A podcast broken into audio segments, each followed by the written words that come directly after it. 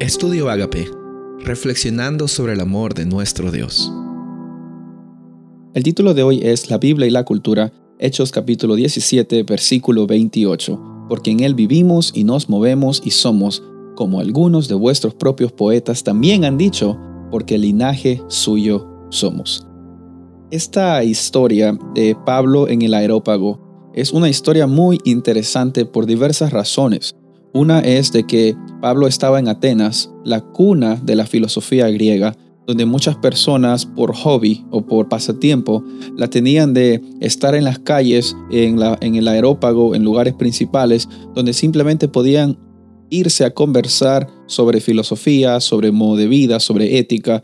Era algo común para los griegos, era algo, un pasatiempo muy eh, popular para aquellos tiempos en los griegos, tener conversaciones filosóficas. Y Pablo no le tuvo miedo a esas conversaciones porque él sabía de que el Dios eh, que nosotros servimos es un Dios más grande que cualquier filosofía. Y en la Biblia nosotros también encontramos filosofía, solo que a veces nosotros pensamos, lo primero que nos viene a nuestra mente es filosofía o pensamos de que es algo que quiere dejar fuera a Dios. No, hay una filosofía bíblica Filosofía es un amor al conocimiento y si conocemos que realmente el verdadero conocimiento viene de lo alto, podemos también generar una filosofía bíblica. Eh, siempre y cuando esté basada en los fundamentos de la Biblia, nosotros podemos, sin tener miedo, tener conversaciones con personas, no para convencerlas de que están mal, sino para compartir la luz que hay en nosotros, la luz que Jesús está brillando en nuestros corazones.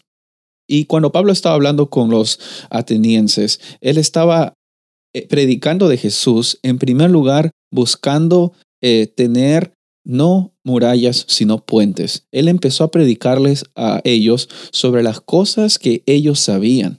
Él empezó a hablar sobre eh, la inscripción del Dios no conocido y él dijo, ese es el Dios que ustedes no conocen, es el Dios que yo sirvo, es un Dios que no es honrado por manos de hombres porque no lo necesita, sino porque los hombres necesitan de él. Eh, él explica diciendo, en él eh, vivimos, en Él movemos, nos movemos, en Él somos. Y Él mismo dice al final, dice, algunos de sus poetas dicen, linaje suyo somos.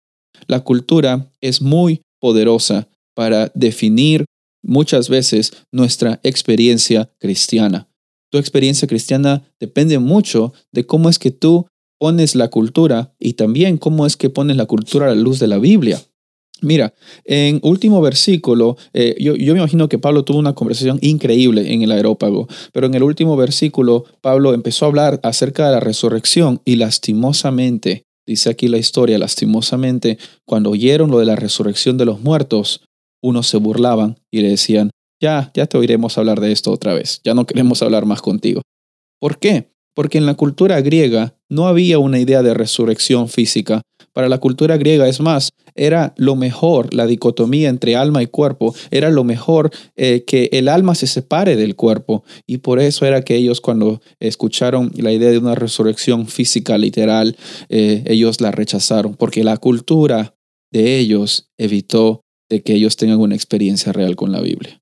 Muchas veces, muchas personas, lastimosamente, están condicionadas por su cultura y no hay nada de malo en la cultura por si vivimos en una cultura, tenemos una cultura, eh, la influencia de la cultura es innegable. Sin embargo, la única forma de saber eh, que lo que estamos siguiendo, viviendo, es de acuerdo a lo que Dios quiere para nosotros, un camino de bendición, es eh, por medio de la Biblia, por medio de usar eh, este libro sagrado como un filtro, como una guía, como una luz para el mundo en el que estamos viviendo hoy.